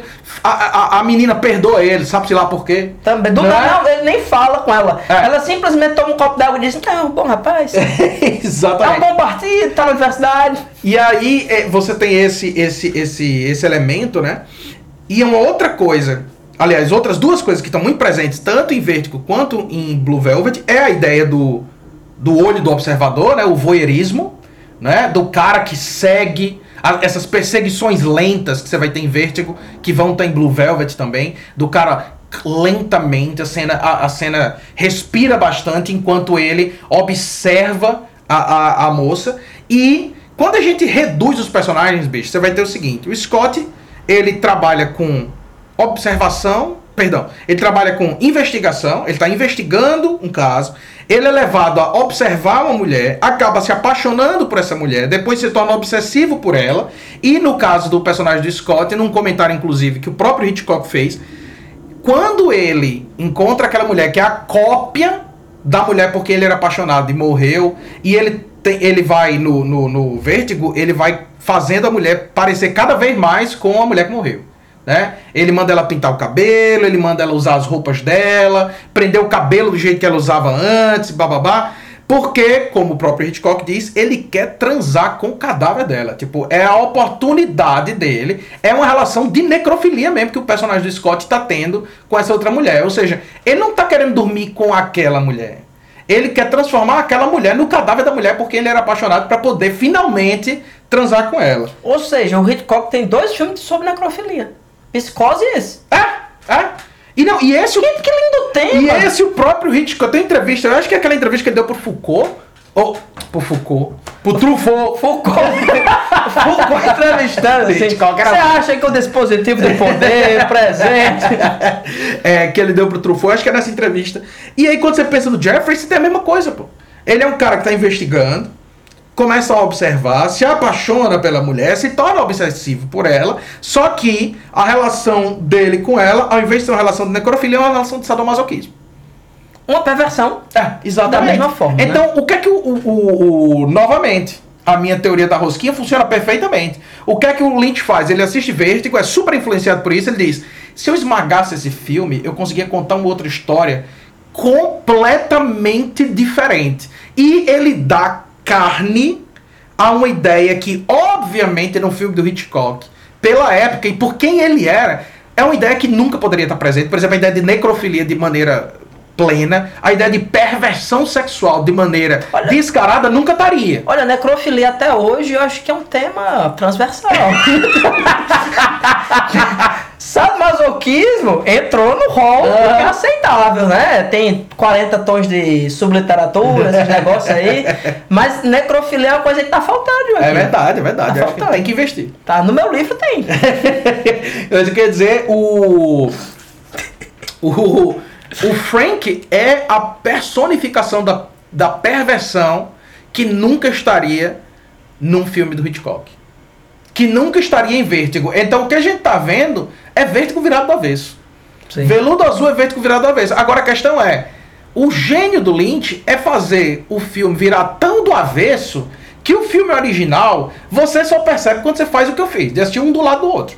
De dizer assim, putz, olha isso aqui, olha isso aqui. Sabe o que me lembrou essa, essa percepção? Me lembrou quando a gente percebeu, lá nas lives que a gente tava fazendo, e depois no episódio da gente, é, que a gente percebeu que Forbidden Planet tem um monte dos índices do, do cinema do, do, do Cronenberg. Do Cronenberg, é. Não é? É tipo, mesmo. o Cronenberg é o Forbidden Planet do inferno. Pronto. O Lynch, ele faz com Veludo Azul um filme no ar, e se a gente quiser pensar dessa forma, como exercício intelectivo mesmo, um vértigo invertido completamente, assim, ele Ou, ou seja, um invértigo.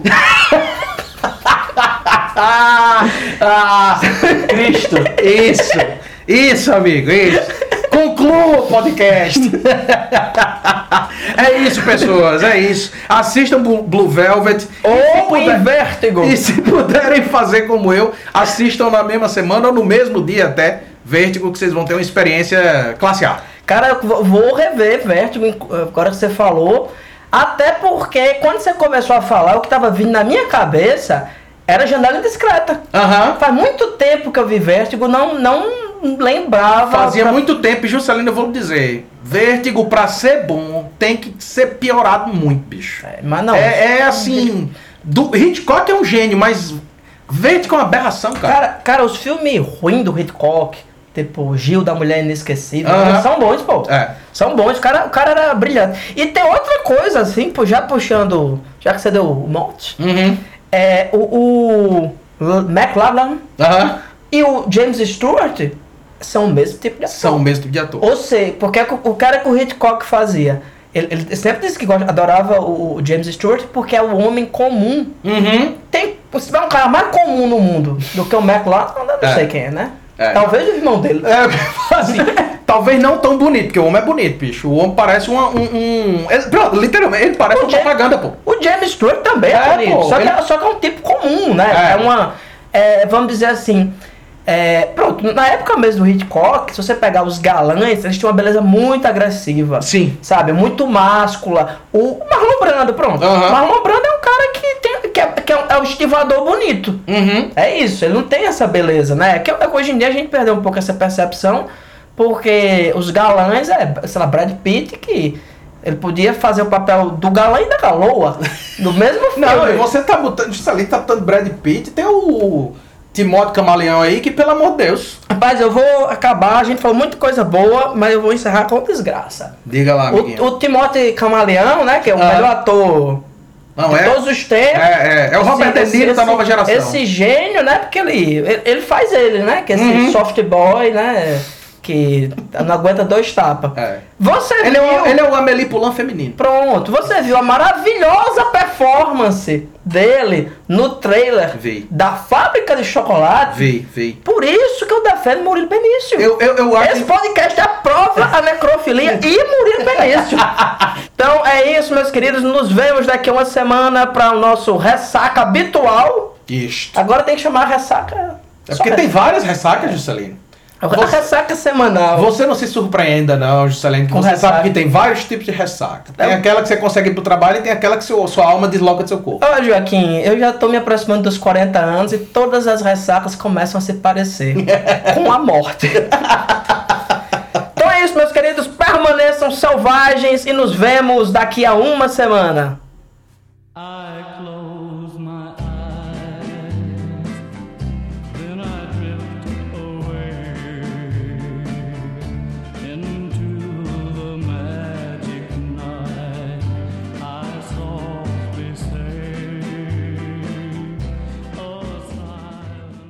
Selvagem Podcast é uma realização da Selvagem Produções. Edição de áudio por Joaquim Dantas. Música de abertura Supercharger por Raimundo Kowalski. Se você quiser entrar em contato com a gente, envie um e-mail para selvagemxproduções@gmail.com.